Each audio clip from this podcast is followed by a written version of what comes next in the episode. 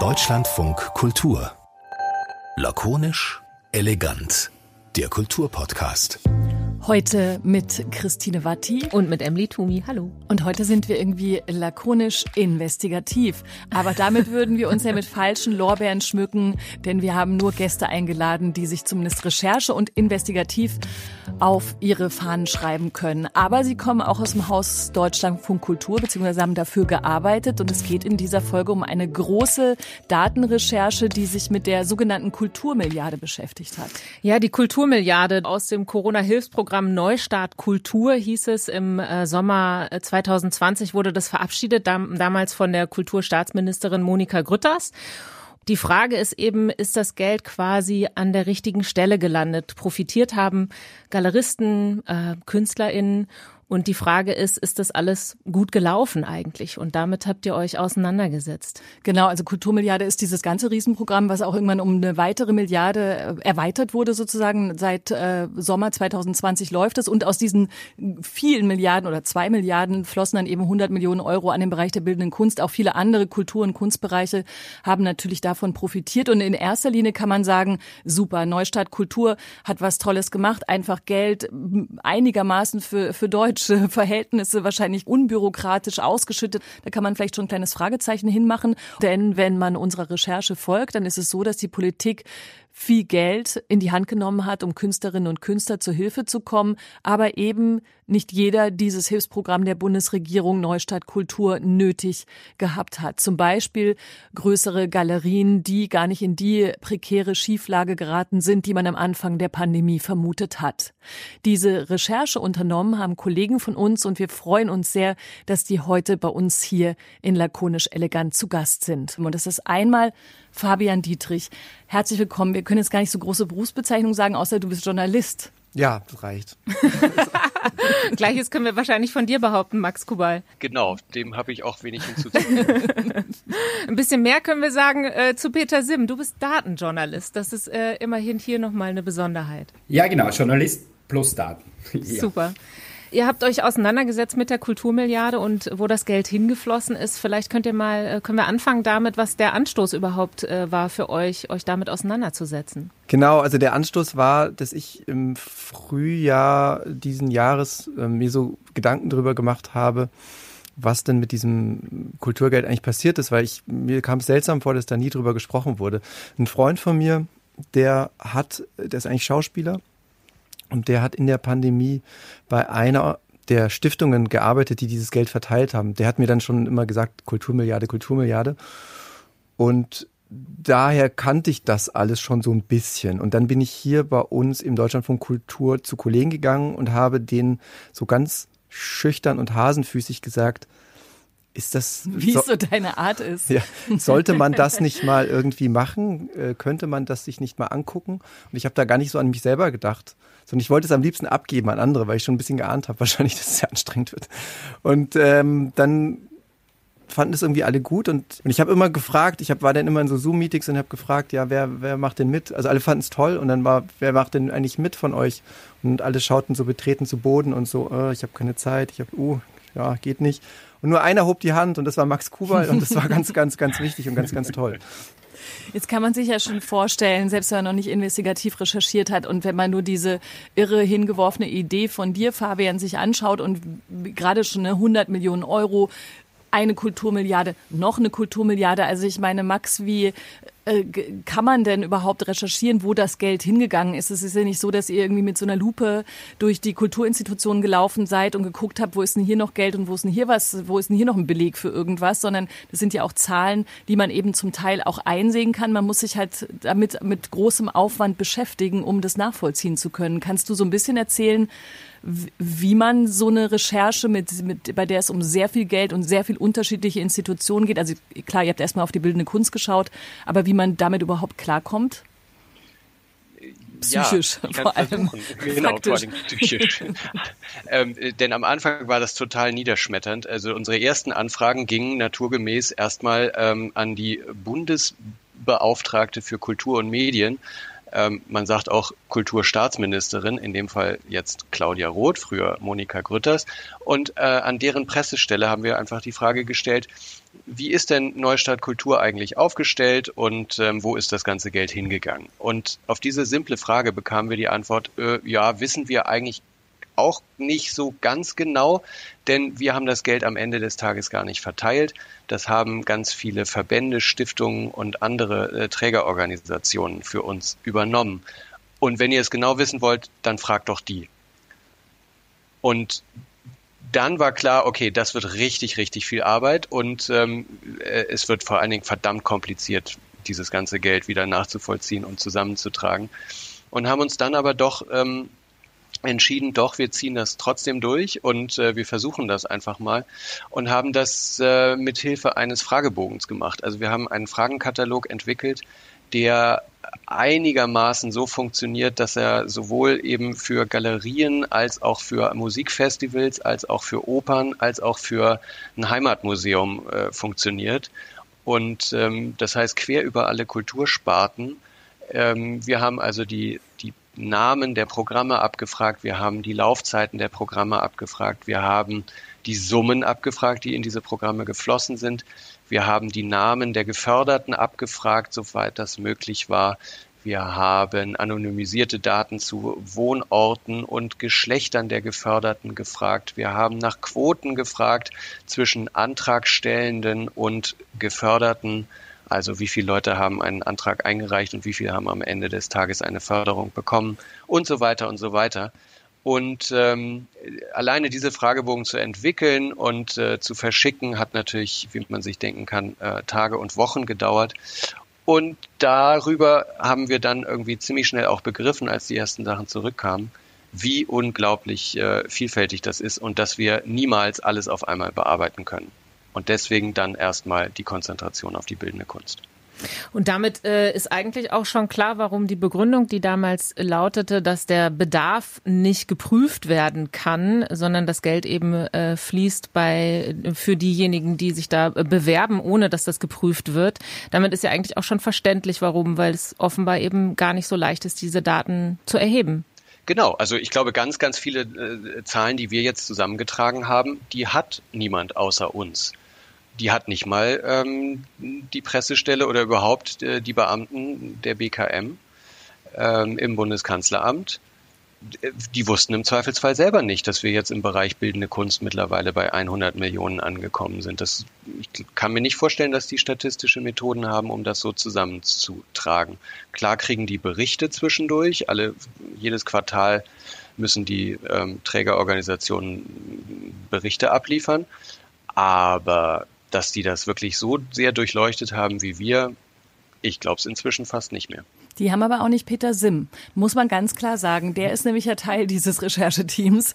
Und äh, Peter, wie, was, was bist du denn eigentlich für ein Typ? Also du hast dann irgendwie diese ganzen, in dieser Recherche, du hast dann diese ganzen Zahlen, äh, die möglicherweise an den eigentlich wichtigen Stellen gar nicht so erhoben werden, äh, die hast du aber dann in einfach nur langweilige Excel-Tabellen getan und hat es dir Spaß bereitet? Was, was langweilig. Eine Excel-Tabelle ist nie langweilig. Ähm, nein, aber tatsächlich so war es. Also ich bekam, ich lege es gleich offen, vielleicht hört man es eh, ich bin aus Österreich. Ach, und was? ich habe ein Mail bekommen. ja.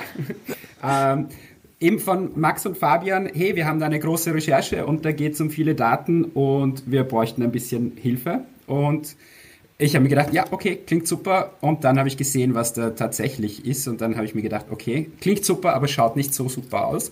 Ähm, es waren dann wirklich ganz unterschiedliche Quellen, also von Anfragebeantwortungen als PDFs, wo es schwierig ist, Daten rauszubekommen, einfach nur Mails, äh, Daten waren teilweise nur also Links geschickt und auf der Webseite verstreut. Und das hat man halt alles irgendwie in einen schönen Datensatz bekommen können äh, müssen.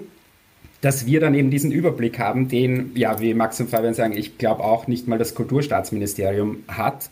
Ähm, Genau, das war der Job, das alles sauber in die, in die Tabelle zu bekommen, die alles andere als langweilig ist, muss ich nochmal betonen. Okay, okay. Ich, ich nehme das wieder zurück. Ich hab, wir, wir machen, haben gerade. Das ist sogar schön. Das ist eine schöne Excel-Tabelle dabei rausgekommen. Schön und spannend. Sehr gut. Ähm, wir haben, was die Bewertung betrifft, so ein kleines Spiel mit euch vorbereitet, dass ihr uns eure spektakulärsten Momente mal zeigt in Form eines O-Tons, der euch in dieser Recherche begegnet ist. Mal sehen, ob euch das überhaupt auch gegenseitig überraschen wird. Ich muss davor noch einen Disclaimer-Satz sagen. Ist bisher jetzt klar geworden, Vielleicht kannst du das beantworten, Fabian. Diese Daten, man kann die erfragen. Also es ist eben nicht eine Recherche nach, also die, die Konklusionen und dann die Gespräche mit den jeweiligen Protagonisten, die habt ihr geführt. Das ist der Teil des Investigativ. Wir gehen dahin, aber natürlich erstmal diese Fragebögen, um dann diese wunder, wunderschönen Excel-Tabellen zu erstellen. Die darf man machen und diese Auskunft muss, muss auch gegeben werden, richtig? Das ist meine Rechtsauffassung, ja. Die teilen aber nicht alle. Also aber Sie antworten ja. Also Sie haben, ihr habt ja die Information bekommen. Ja, wir haben genau. die Information bekommen von fast allen. Ich, wir müssen bei anderen Bereichen vielleicht hier und da nochmal nachfragen. Also in der bildenden Kunst haben wir die bekommen, ja, das ist so, aber es gibt äh, unterschiedliche Rechtsauffassungen. Also, okay. weil es gibt auch GmbHs darunter und Vereine, die sagen natürlich, hä, wir sind euch überhaupt nicht auskunftspflichtig, wir machen hier unser Privatding. Und wir argumentieren dann so, dass wir sagen, ihr übernehmt hoheitliche Aufgaben der, des Bundes, weil ihr seid quasi das Förderprogramm jetzt und das ist unser Steuergeld und deswegen haben wir als Journalisten das Recht, das zu erfahren. Das ist unsere Argumentation und ich finde die auch richtig. Mhm. Wollen wir mal in diese O-Ton-Welt einsteigen? Wer darf denn zuerst, Emily? Du darfst auswählen. ich darf auswählen. Ja. Äh, Peter, ich würde eigentlich gerne von dir, weil wir jetzt gerade auch bei den Datensätzen und den schönen Excel-Tabellen waren, immer hören, was für dich so der Moment war in der Recherche, der dich besonders beeindruckt hat. Wir haben deinen Moment vertont. Bitte schön. Eine Aufschlüsselung pro Projekt bedeutet einen unverhältnismäßigen Aufwand. Die Weitergabe von Alter, Geschlecht und Wohnort ist mit datenschutzrechtlichen Vorschriften nicht vereinbar. Das war jetzt äh, unser Sprecher Olaf Ölstrom. Der hat aber in deinem Fall, Peter, was aus einer, ja sag selber, wo kommt dieser O-Ton her? Das kommt aus einer Anfragebeantwortung vom Bundesverband Bildender Künstlerinnen und Künstler. Und ich finde, das war jetzt nicht der erhellendste Moment in der Recherche, aber es war der frechste Moment, finde ich. Denn da geht es um, Sie beschreiben, dass Sie die Aufschlüsselung nach Projekten ein unverhältnismäßiger Aufwand ist. Das bedeutet ja nichts anderes, als es wird öffentliches Geld vergeben und es ist für Sie ein hoher Aufwand herauszufinden, wer das Geld bekommen hat. Jetzt frage ich mich, äh, wissen die das selbst nicht? Haben die Geld verteilt ähm, und wissen nicht an wen und wofür? Oder wo ist sonst der Aufwand? Weil ich muss ja jeder normale Mensch, wenn ich so viel Geld verteile, das schreibe ich mir irgendwo hin, am besten in eine wunderschöne Excel-Tabelle. Aber das muss ich doch auf Knopfdruck haben. Und ich frage mich, wenn die das nicht mal haben, wie soll die Kulturstaatsministerin wissen, wo das Geld hinfließt? Wie soll man nachschauen, welche Person, welche Projekte insgesamt wie viel Geld bekommt aus anderen Fördertöpfen? Es gibt insgesamt 20 Fördertöpfe. Und ich finde, das Beispiel zeigt ganz gut, wenn es da schon so drunter und drüber geht, wenn es ein unverhältnismäßiger Aufwand ist, das rauszufinden, äh, wie ist es dann bei 20 Fördertöpfen und bei 100 Millionen Euro und wie ist es dann bei 2 Milliarden Euro bei der ganzen Fördermilliarde? Also das hat mich sehr überrascht, jetzt ohne Österreich zu sehr anpatzen zu wollen. Äh, das sind fast österreichische Verhältnisse. Also bei uns kommt das öfter vor von euch Deutschen hätte ich mir ein bisschen mehr erwartet, muss ich sagen. Ja, also muss ich sagen, bin ich auch ein bisschen überrascht. Ich hätte jetzt gedacht, dass äh, man eigentlich, wenn so Geld fließt, äh, dass alles nachgeprüft werden muss, auch im Nachhinein dann belegt werden muss, wofür man das ausgegeben hat, wie viel und wer überhaupt. Der Bundesrechnungshof überprüft das schon alles äh, am Ende nochmal, aber dann natürlich nicht mehr im Einzel, Einzel, Einzelfall, sondern dann nur, wenn es äh, tatsächlich als ganz großes Paket zurückgelaufen ist von eben zum Beispiel dem Bundesverband dem gerade erwähnten, ähm, an die Kulturstaatsministerin. Dann wird es nochmal abgerechnet und guckt der Bundesrechnungshof auch drauf. Genau, ich bin mir auch sicher, es gibt die Daten auch im Ministerium, ehrlich gesagt, aber die haben die noch nicht gefunden oder die, das ist alles, äh, wirkt ein bisschen unübersichtlich, auch für die Leute, die dort selber arbeiten. Irgendwo wird es die Informationen dann schon geben, aber allein die Frage, die ich damals gestellt habe, können Sie uns die PDFs schicken, wo eigentlich die Spielregeln drinstehen für alle Programme, das das hat einen wahnsinnigen Aufwand bei denen verursacht. Äh, und ich, es hat, glaube ich, Wochen gedauert, bis die mir diese PDFs gegeben haben, worum die überhaupt das Geld vergeben haben. Ist es was, was euch alle drei überrascht habt? Auch wenn man sagen kann, okay, die Daten sind vielleicht irgendwo und am Ende wird es schon irgendwie geprüft, aber wo ihr auch dachtet, jetzt haben wir gerade so eine Klatsche gekriegt, das sind ja österreichische Verhältnisse. Aber ähm, habt ihr das auch so, so erlebt im ersten Schritt dieser Recherche? Konntet, konntet ihr damit was anfangen, dass das Peter für Peter ein wichtiger Moment war? Ja, mich hat es ähm, tatsächlich eigentlich gar nicht so sehr überrascht. Ich hatte ähm, fest damit gerechnet, dass bei ganz vielen unserer Fragen ähm, mit dem Datenschutz argumentiert wird. Und ich hatte auch damit gerechnet, dass viele dieser Organisationen sagen würden, ähm, das können Sie uns nicht fragen, fragen Sie bitte beim BKM nach. Und ähm, die müssen ihnen die Daten geben. Und wenn wir dann mit dem Argument, was Fabian eben schon mal gebracht hat, kamen, nämlich von wegen, sie sind aber hier in diesem Fall äh, Träger hoheitlicher Aufgaben und ähm, sind dazu verpflichtet, dann hat das am Ende eben doch funktioniert. Und ähm, das fand ich fast mehr erstaunlich, dass wir am Ende dann doch erfolgreich waren, oftmals. Nicht mit jedem, mit jeder einzelnen Frage und nicht mit jedem einzelnen Detail, aber ähm, am Ende des Tages ähm, hat das mit diesen, mit diesen Fragekatalogen doch echt erstaunlich gut funktioniert. Und ähm, ich hoffe, dass es auch nach diesem Gespräch jetzt hier auch weiterhin funktioniert, denn immer noch fehlen uns ein ganz paar. Wir haben zum Beispiel eine Transparenzdatenbank äh, in Österreich, wo Corona-Fördergelder eingegeben werden müssen. Und ich verstehe nicht, wenn es um so viel Geld geht, wieso ich nicht gleich von Anfang an das sauber mache und ich, ich muss ja wissen, dass ich nachher irgendwann einen Überblick brauche, wo ist was hingeflossen. Und das geht halt nur mit einer guten, sauberen, schönen Datenbank. Und die gibt es halt in dem Fall, so wie wir, glaube ich, bis jetzt wissen, nicht. Ja, da kann ich vielleicht noch eine kurze Anekdote einflechten lassen. Es gab irgendwann mal, ich habe sehr viel Kontakt gehabt mit der Pressestelle von äh, Claudia Roth. Wirklich, wir haben uns teilweise wöchentlich irgendwie geschrieben. Und mein Telefon hat auch öfter mal geklingelt und die Leute von der Pressestelle waren dran und dann gab es einmal den Spruch, ja wissen Sie, wir haben gerade eine Evaluation des Programms ausgeschrieben für nächstes Jahr, die können wir uns ja jetzt schenken. das haben wir auch, habe ich auch mehrfach von den einzelnen Organisationen gehört. So nach dem Motto, warum machen Sie denn das jetzt? Es wird ja im nächsten Frühjahr eine Evaluation geben.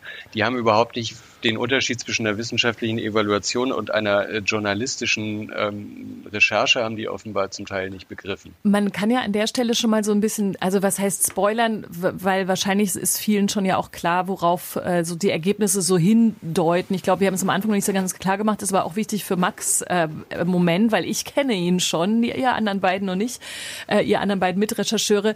Also die Bedarfe wurden nicht ordentlich nachgefragt, sondern es wurde Geld ausgeschüttet und es lässt sich ablesen nach euren Recherchen, dass ähm, Geld nach Exzellenz verteilt wurde und eben nicht unbedingt nach dem Moment, dass äh, Künstler, Künstlerinnen, Institutionen, wie auch immer, in wirkliche Notlagen geraten sind. Und das hat dazu geführt, dass größere Galerien auch profitiert haben von dieser Förderung, bei der man zumindest die Frage stellen kann, ist das eigentlich richtig oder hätte das Geld anders verteilt werden müssen? So, das muss ich zum Anfang nochmal sagen, weil natürlich werden wir in diesem Podcast auch darüber sprechen, dass es Rücklauf gab jetzt an Kritik Kritik und Feedback und auch Lob, aber auch natürlich größeren Galerien, die gesagt haben, sag mal, was ist denn mit euch? Was machten ihr da in unseren Umsätzen? Was wühlt ihr denn darum? Und das ist auch total ungerecht, was ihr da rausgefunden habt. Kommen wir nachher noch drauf.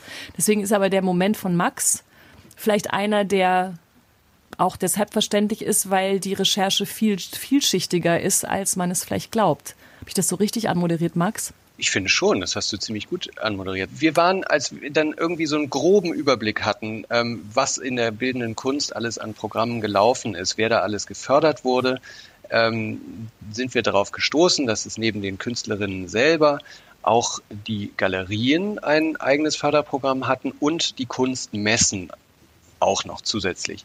Und dann passte es ganz gut, dass gerade in Berlin eine der größeren deutschen Kunstmessen stattfand. Und dann sind wir da mal hingegangen. Und dort habe ich mit einer Galeristin aus Frankfurt gesprochen, mit Kirsten Leuenroth. Und die hat mir das erzählt. Die Ausstellung hätte sonst so ausgesehen, dass wir natürlich die Ausstellung äh, hätten ganz normal stattfinden lassen können. Äh, wir hätten keinen Katalog machen können. Äh, wir hätten sicherlich nicht diesen Aufwand betreiben können, die ganze Ausstellung eben nach diesem Farbkonzept umzusetzen. Das äh, wäre nicht möglich gewesen.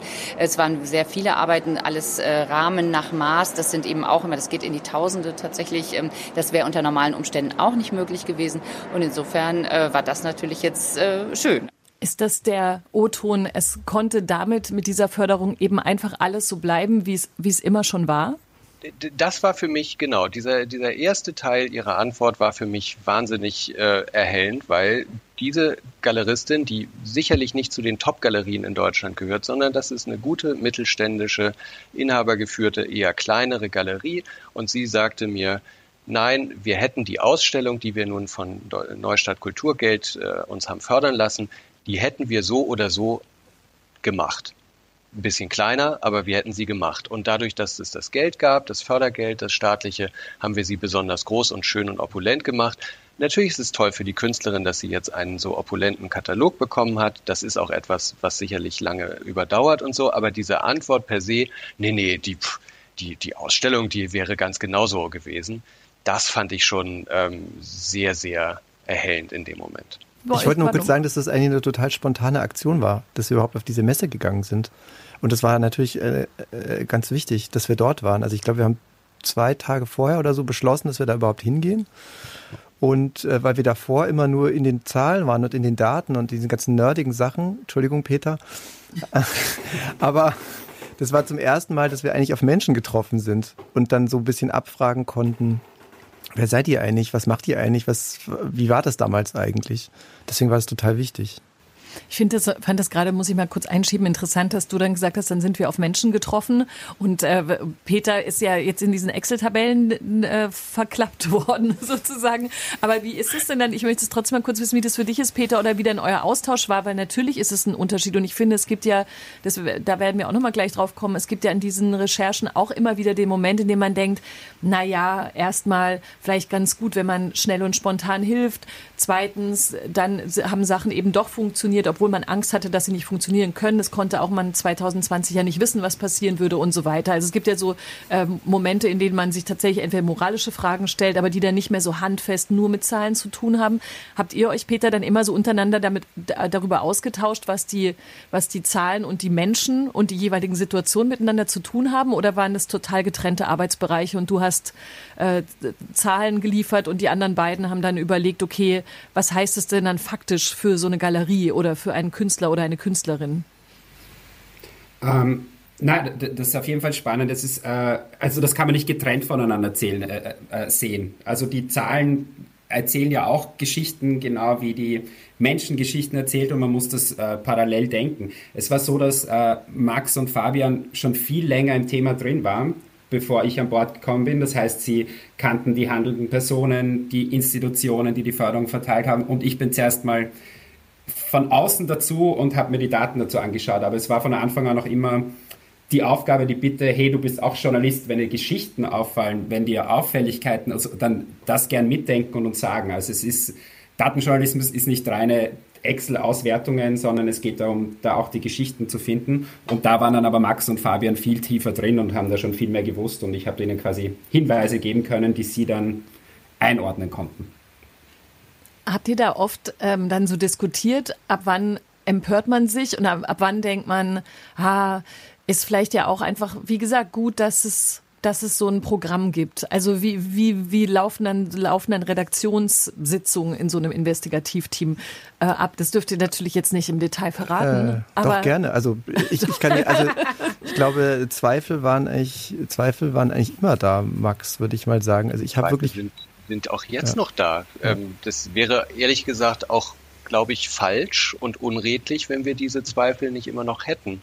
Wir haben versucht, die so weit wie möglich auszumerzen auf die verschiedensten Art und Weise. Natürlich erstmal unter uns. Und je weiter das fortschritt, desto mehr haben wir dann auch andere Leute dann auch mit reingeholt und das nochmal überprüfen und nochmal und nochmal überprüfen lassen. Ähm, ja, also ich habe diese Zweifel nach wie vor und ähm, ich glaube, das liegt zum Teil dann eben auch so ein bisschen an der Statistik. Man, natürlich kann man sagen, dass wenn man einen Strich unter die gesamte Branche macht, dann äh, haben, hat es Umsatzeinbußen gegeben. Aber der Fakt, den wir äh, herausstellen, ist eben, einige Top-Galerien und auch nicht nur die super großen international unterwegs seienden Galerien, sondern auch viele andere, denen ging es nicht so schlecht. Und das äh, wird offenbar vom BVDG, dem Bundesverband Deutscher Galerien und Kunsthändler etwas anders gesehen. Das wird offenbar auch vom Deutschen Kulturrat anders gesehen. Die zweifeln das alles ein bisschen an, was wir da ähm, ähm, herausgefunden haben. Aber wir zweifeln dafür eben deren minus 60 Prozent oder minus 39 Prozent oder minus, ich weiß nicht wie viel Prozent von deren Studien an. Und ähm, vermutlich wird man es nie ganz genau wissen, aber unsere, unsere Einblicke sagen halt jetzt äh, ein bisschen was anderes. Genau, und es geht auch um mehr als die, also die, das ist gar nicht unbedingt immer so kriegsentscheidend, diese, diese Umsatzzahlen. Es geht auch darum, dass wir halt da ein System gefunden haben, von dem wir erzählen können. Also wir, wir, wir können erzählen, wie auch im Kulturbetrieb Lobbyismus funktioniert. Wir können äh, erzählen, wie in dieser Corona-Pandemie neue Kanäle geschaffen wurden für Geld für Geldvergabe. Wir können erzählen, wie einzelne ähm, Organisationen, Vereine, Stiftungen plötzlich voll aufgeblasen wurden mit Geld und voll wichtig wurden in zwei Jahren. Ja, also kurzes Beispiel. Ich habe wirklich, äh, ich habe übrigens gegen niemanden irgendwas persönlich. Ne? Muss ich nur mal kurz dazu sagen. Ich pick jetzt mir einfach kurz die Stiftung Kunstfonds raus, die wirklich die transparentesten sind von allen. Also die sind wirklich sehr transparent gewesen. Ähm, die haben, die, die gibt es seit sehr langer Zeit. Die gibt es seit über 40 Jahren, diese Organisation. Die haben in 40 Jahren ihres Bestehens halb so viel Geld ausgeschüttet wie diesen zwei Jahren. Ja, also die haben über 70 Millionen Euro bekommen. Normalerweise haben die halt zwei Millionen im, im Jahr. Und da ist eine wahnsinnige Konzentration von Macht auch passiert. Ähm, genau. Ich wollte noch kurz sagen zum Zweifeln. Also ich habe die ganze Zeit, ich bin immer so rangegangen, ich habe auch Hintergrundgespräche geführt mit Leuten, ähm, so ein bisschen um abzuklären, ähm, ob das jetzt total banal ist, was wir machen, oder ob das voll langweilig ist und so. Und ich hatte ehrlich gesagt bis zu dem finalen, sehr denkwürdigen Interview mit Monika Grütters am äh, vergangenen Donnerstagabend ähm, noch Zweifel und ich hätte mich auch von Frau Grütters umstimmen lassen in gewissem Maße, sage ich jetzt mal so. Aber das ist nicht passiert. Und äh, den Ton, den du jetzt rausgesucht hast, der für dich äh, ein ganz besonderer war während der Recherche, magst du den mal äh, erklären, was da, was da der Hintergrund ist? Ja, ich kann, ich kann erklären, dass ich wirklich ähm, bis, bis kurz vor knapp hier noch so gelitten habe und ich hatte drei Töne zur Auswahl und ich wusste überhaupt nicht, welchen ich nehmen soll, weil ich die alle so interessant fand. Ich habe euch jetzt auch was mitgebracht von dieser Messe, weil es ein total wichtiger Moment war für uns. Und zwar sind Max und ich in verschiedene Richtungen gelaufen wir haben uns, wir haben einmal gemeinsam den Vorsitzenden des BVDG interviewt und dann haben wir uns getrennt und haben gesagt, du Max, geh du links, du gehst nach links zu den Galerien, ich gehe nach rechts zu den Galerien. Und ähm, ich traf dann auf Dr. Alexander Kunkel aus München. Ich komme auch aus München, ich muss mich jetzt outen hier, ja. ähm, wir sind ähnlich alt, irgendwie hatten wir einen guten Draht. Ähm, der war auch total offen und hat das so klar auf den Punkt gebracht wie kein anderer, fand ich. Das heißt, Sie wären wahrscheinlich auch hier ohne die äh, vergünstigte Standmiete? Oder wäre der Stand ja, kleiner? Nein, er wäre das gleiche. Und äh, äh, so sehr wir uns über diese Förderung freuen, ähm, also es ist natürlich ein bisschen wie eine Droge. Also man sollte sich nicht zu sehr an Subventionen äh, gewöhnen. Ähm, äh, es ist eine Hilfe natürlich in unwägbaren Zeiten, aber es gibt natürlich auch eine Zeit nach der Pandemie und dann müssen die Galerien auch wieder auf eigenen Beinen stehen ähm, der ist wunderbar, weil er nämlich so schön ähm, auch das zweite Programm eben irgendwie mit einordnet. Bei mir sprachen wir eben über die Ausstellungsförderung, die direkt an die Galerien ging. Hier geht es jetzt um die Kunstmessenförderung. Und ähm, ja, wenn man da einen Tag rumläuft und äh, hört, also, naja, die Kunstmessenförderung ist nett, hätte es aber nicht gebraucht, wir wären trotzdem hier. Und ja, die Galerieförderung, die Ausstellungsförderung ist nett, aber wir brauchten es nicht wirklich, wir hätten die Ausstellung trotzdem gemacht. Dann war das schon sehr, sehr augenöffnend, dieser Tag.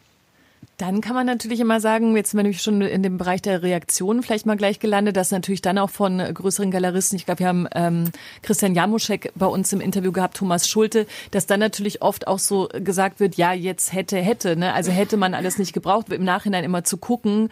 Es war ja nun mal in einem Moment als Hilfsangebot gestartet worden, als man eben wirklich nicht viel wusste. Das gibt es ja in ganz vielen Bereichen der ganzen Corona-Maßnahmen, in denen man dann im Sinne von, wir müssen uns viel verzeihen etc., im Nachhinein jetzt immer sagen kann, das wäre aber anders wirklich wahnsinnig viel schlauer gewesen. Das stimmt, natürlich auch alles. Aber äh, ist das wirklich für eine Aufarbeitung äh, ausreichend? Ich glaube nicht. Ich glaube, ähm, um es wirklich aufzuarbeiten, muss man gucken, was ist falsch gelaufen, um für die nächste solcher Situation vielleicht ähm, sich zu überlegen, wie es hätte besser gehen können. Und ähm, wir sind doch weit davon entfernt, dass wir irgendwie sagen, Neustart Kultur als Ganzes oder in Teilen war falsch. Nein, das war goldrichtig und ähm, Hunderte von Leuten haben uns gesagt, wie sehr sie davon profitiert haben, wie dankbar sie dafür waren und wie ihnen das ähm, tatsächlich über sehr, sehr triste, graue, lange und düstere Monate geholfen hat. Und das, das bleibt so, das, das Punkt.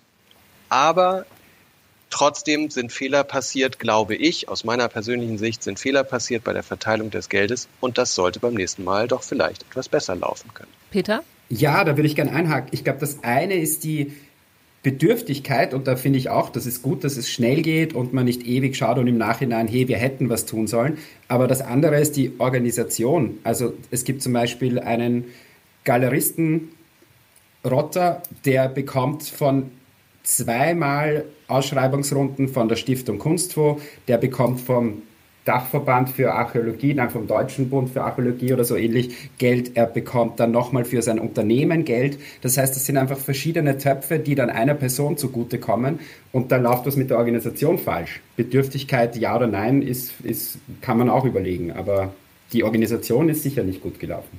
Weil einige äh, ziemlich viel bekommen und andere auch leer ausgehen, meinst du? Ja, und äh, auch verschiedene Runden aus verschiedenen Töpfen, wo, glaube ich, niemand so richtig den Überblick hat. Und das kann man ja bei einem Förderprogramm nicht wollen, dass man nicht weiß, wie viel eine Person, die ich fördere, im Endeffekt tatsächlich bekommt. Ja, wir dürfen eine Sache auch nicht vergessen. Wir gucken uns jetzt hier gerade nur Neustadt Kultur an. Was wir uns nicht angeguckt haben, ist, ähm, dass es ja auch noch Landesförderung gab, es gab auch noch Wirtschaftsförderung, es gab Kurzarbeitergeld, es gab Überbrückungshilfen. Das ist ja nicht alles. Also das heißt, ähm, diese Leute haben ja auch noch mehr Subventionen gekriegt. Ne? Es gab natürlich viele Reaktionen auf diese Recherche und wir können jetzt paar in einer äh, Art der Collage hören. Das ist Thomas Schulte, ähm, Christian Jamuschek, das sind beides Galeristen, das ist die Künstlerin Alice Münch und es ist auch Zoe Claire Miller vom Bundesverband Bildender Künstlerinnen Berlin. Also ich weiß nicht, wie Ihre Kollegen auf diese Leute gestoßen sind und warum nur die erwähnt werden. In meinem eigenen Fall haben wir einen fast 75-prozentigen Rückgang des Roherlöses gehabt und haben einen sehr hohen Verlust gemacht im Jahr 2020, der auch durch diese Fördergelder, die wir bekommen haben, nicht ausgeglichen wurde. Am Ende des Tages machen wir das alles, weil wir uns für die Künstlerinnen und Künstler und deren Karrieren und deren Verkauf der Werke engagieren. Das Problem ist, die Pandemie trifft alle, aber die trifft nicht alle gleich hart. Und die Gelder wurden ganz klar ausgegeben, um abzufedern, dass mehr Gerechtigkeit herrscht und dass die Menschen nicht in Armut abrutschen. Und ähm, wenn man jetzt die Künste anguckt, wurde das sehr elitär gehandhabt. Es wurde eine Wirtschaftsförderung draus. Und es wurde nicht der Bedarf geprüft. Also zu sagen, dass man am besten die Kunst fördert, indem man die Galerien fördert, wenn man diese Annahme übernimmt als Politiker, dann plappert man ziemlich ähm, der Galeristinnenlobby nach, die natürlich erstmal an sich selbst denkt, bevor sie an die Künstlerinnen denkt. Diese Collage ist nur ein kurzer Eindruck. Natürlich könnt ihr all diese langen Gespräche und Einlassungen zu der Recherche und die Reaktionen nochmal hören, aber da kann man schon mal ein bisschen verstehen, wie unterschiedlich die Positionen sind und wie sehr aber wichtig allen dieses Thema ist und das, was Sie so erlebt haben innerhalb der Pandemie und mit der äh, Kulturförderung, die Sie da bekommen haben oder eben auch nicht.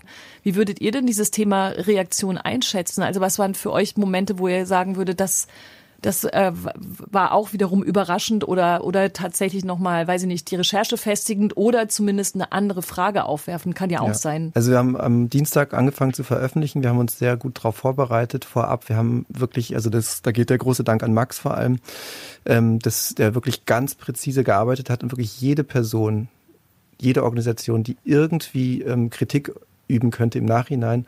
Die hat von uns eine sehr ausführliche Mail gekriegt, wo alles drin stand und die konnte nochmal Stellung beziehen. Die Reaktion, weil die ja manchmal einen sogar noch bei der selbstgemachten, getätigten Recherche vielleicht sogar noch auf einen anderen Pfad bringen der Erkenntnis. Ne? Also nicht nur natürlich das Zittern, wer, wer ist wie empört oder zu Recht empört oder zu Unrecht empört, sondern auch, dass man so denkt, wow, da, da haben wir nochmal was anderes aufgemacht, was vielleicht ein ganz anderes Thema sogar ist, aber sich auch in diesem großen Kunst- und Kulturförderungsbereich abspielt.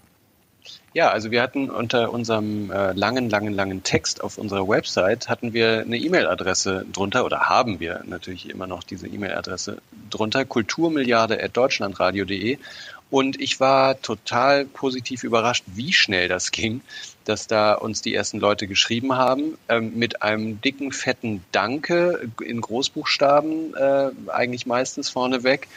Das waren im Wesentlichen bildende Künstlerinnen und Künstler, vermutlich auch eher die unter diesen berühmten Solo-Selbstständigen, die eher nicht so gut verdienen und eher ähm, Schwierigkeiten haben, von ihrer Kunst zu leben und ein Atelier zu finanzieren und sich so durchschlagen.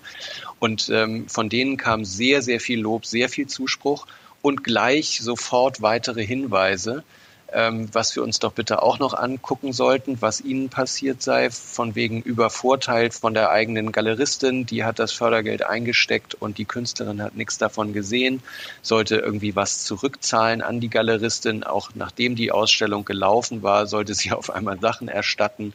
Eine andere Geschichte, da hat das Finanzamt ähm, Fördergelder zurück oder Steuern auf Fördergelder erhoben, die freiwillig zurückgezahlt worden waren, sodass am Ende des Tages nicht nur das Fördergeld weg war, sondern mit, dem, mit den Steuern obendrauf auf einmal ähm, 4.600 Euro Steuerschuld entstanden war für Fördergeld, was nie äh, in Anspruch genommen wurde.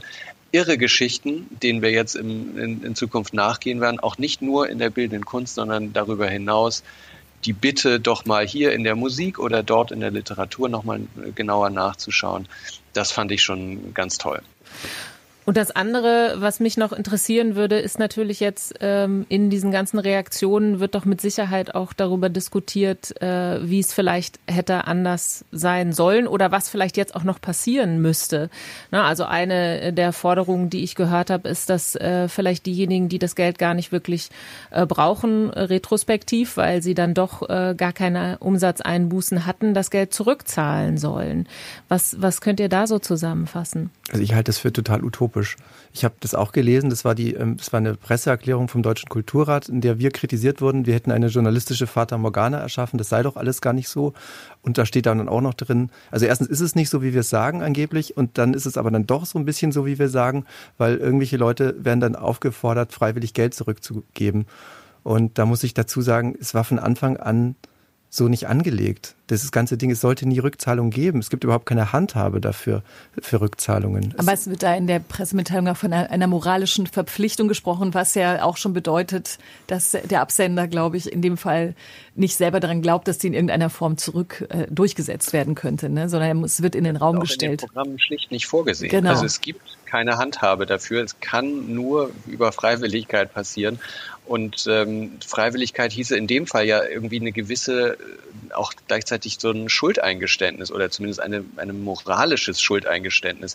Und alleine deswegen schon glaube ich, dass das, wenn überhaupt, irgendwie in Mikrodosen passieren wird, aber bestimmt nicht in dem größeren Stil. Ja, ich möchte den Ball auch ganz gerne zurückspielen zum Deutschen Kulturrat ähm, in der Sache, weil der Deutsche Kulturrat hat sich, glaube ich, ähm, vor wenigen Wochen erst ähm, dazu geäußert, wie die nächste Kulturmilliarde, das sogenannte Energiegeld, verteilt werden soll. Und wenn ich mich richtig erinnere, steht da auch drin, soll wenig bürokratisch passieren und schnell. Und dem möchte ich heftig widersprechen und sage, ich hätte gerne bitte mehr Bürokratie. Dass man das in so einem Kulturpodcast sagen würde eines Tages, das habe ich mir ehrlich gesagt auch überhaupt nicht so erträumt.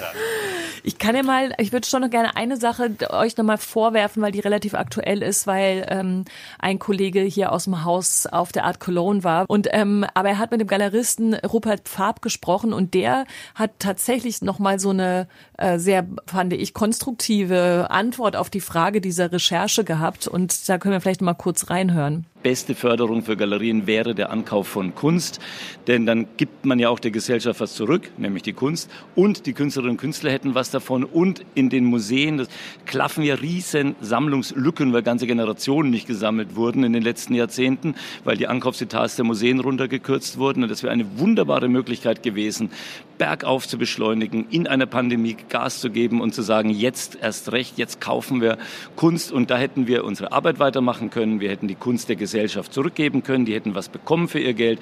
Jetzt haben wir halt Technik bestellt bei Amazon, ist auch schön, aber mehr hätte gezielter helfen können, völlig richtig. Mögt ihr diese Einlassung? Total.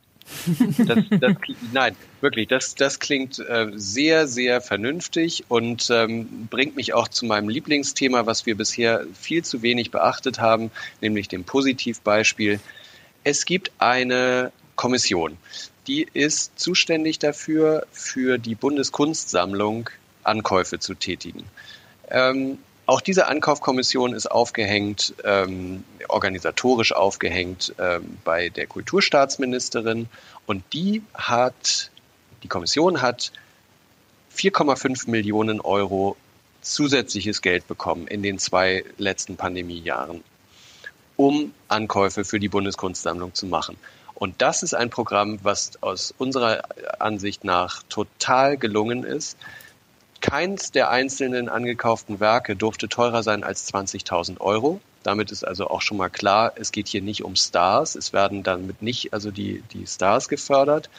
Ähm, zudem hat die Kommission darauf geachtet, direkt von den Künstlerinnen und Künstlern aus den Ateliers zu kaufen oder aber bei kleinen Galerien zu kaufen. Und somit sind also irgendwie über 300 Werke für maximal 20.000 Euro für die Bundeskunstsammlung angekauft worden. 4,5 Millionen Euro auf die Art und Weise unters Volk gebracht, über die Galeristen an die Künstlerinnen und Künstler. Das war ein sehr, sehr sinnvoller Weg. Den hätte man tatsächlich, genauso wie Farb da eben in seinem O-Ton gesagt hat, hätte man das viel, viel weiter noch beschreiten sollen, diesen Weg der Förderung. Ja, genau. Warum nicht, warum nicht in jedes Rathaus und in jede Schule irgendwie ein tolles Kunstwerk hängen? Wir hätten das auch verzehnfachen können, wenn ich, sage ich jetzt mal ganz naiv, dieses Ankaufprogramm. Also das ist, bringt auch Künstler in eine viel bessere Position, wenn man einfach Ware verkauft, als wenn man irgendwie so erniedrigt wird durch so äh, Bewerbungsverfahren und so Bit, ist eine Bittstellerhaltung da die ganze Zeit rangeht. Und äh, ich möchte auch nochmal betonen, dass diese Jury oder diese Leute, diese Ankaufskommission, das waren ganz viele aus dem Museumskontext und ganz viele aus, aus öffentlichen Häusern. Das waren jetzt weniger kommerzielle, äh, also ich habe keinen Galeristen da drin gesehen. Ähm, ich möchte so gerne mal Peter hören, auch zu, dieser, zu diesem Blick in die Zukunft, weil es könnte natürlich auch sein, dass du sagst, naja, wenn die das jetzt alles aufräumen, dann ähm, kann ich als Datenjournalist vielleicht gar nicht mehr so viel so viel Probleme finden in all diesen Nein, ich warte schon die ganze Zeit für meinen Wunsch, für meinen Wunsch Bitte. in die Zukunft. Ja, sehr gut. Ähm, das eine sind Beträge, jetzt so als Datenjournalist wieder. Das eine, und ein Euro ist ein Euro und 10 Euro sind 10 Euro. Aber wo es wirklich kompliziert wird, sind Schreibweisen. Und ich hätte gerne in Zukunft, dass sich alle Leute auf Schreibweisen einigen. Wenn ich was fördere, entweder ich schreibe das Unternehmen dazu, GmbH, oder nicht. Aber ein Beispiel, da steht in einer Tabelle Produzentengalerie Hamburg wurde gefördert. Und dann auch noch die Produzentengalerie Hamburg. Oh nein. ich, und ich muss dann die zwei Sachen zusammenbringen. Und es ist die Hölle. Also Leute, einigt euch auf Schreibweisen, dann macht es mein Leben besser. Aber kennst du nicht diese weltberühmte Stadt Hamburg? Vielleicht gibt es sie ja auch. Ja, ja. Ich habe sie alles gegoogelt. Humbug. Nur, genau, nur weil du aus Österreich bist, kannst du doch die nicht einfach Ja, unterschlagen. stimmt. Ich kenne mich nicht so gut aus bei euch. Wunderschön. Ich hätte nicht gedacht, dass wir äh, am Ende von Lakonisch Elegant tatsächlich mehr dabei landen, äh, dass wir mehr Ordnung fordern und mehr Bürokratie. Es war aber sehr schön, hinter, mit euch hinter diese Kulissen schauen zu können. Und man kann ja dieses Gespräch gar nicht so richtig abschließen. Ne? Das war jetzt ein Einblick nach ein paar Tage Veröffentlichung der, der Recherchen von Deutschlandfunk Kultur in Form von euch dreien für die, um, rund um die sogenannte Kulturmilliarde. Wie es weitergeht, werden wir sehen. Kulturmilliarde ist immer noch eine E-Mail-Adresse kulturmilliarde.deutschlandradio.de. Da kann man äh, sich, also erstmal finde ich, soll man sich wirklich den langen Text und alles, alle Audios und so weiter wirklich nochmal anschauen, wenn man sich mit dem Thema beschäftigen will. Das ist nochmal viel umfangreicher als unser Eindruck jetzt hier. Und man kann sich aber damit auch an, persönlich an euch wenden. Mit Geschichten, die einem dazu einfallen. Genau, und da werdet ihr dann schreiben an Max Kubal, Fabian Dietrich und Peter Simm. Vielen, vielen Dank euch dreien, dass ihr uns von euren Recherchen erzählt habt. Wir sagen ausnahmsweise auch nicht unsere. E-Mail-Adresse. Oh. Haben wir frei den Platz freigeräumt für euch. Nee, war schön bei euch. Dankeschön. Danke Ja, hat ebenso. mich gefreut. und bis sehr bald. Und danke natürlich fürs Zuhören. Nächste Woche gibt's eine neue Folge von Lakonisch Elegant. Bis Mit dann. Sicherheit mit Christine Watti. Und mit Emily Tumin nächste Woche nicht. Da sind 50 for Books an der Reihe. Das Genau. stimmt tatsächlich. Genau. Das ist ja unsere äh, monatliche Kooperation mit dem Internetfeuilleton 50 for Books. Thema verrate ich noch nicht. Das nächste Woche und wir dann auch bald wieder hier, Emily. Bis, Bis dann. bald. Ciao. Deutschlandfunk Kultur. Unsere Podcasts in der DLF Audiothek und überall dort, wo es Podcasts gibt.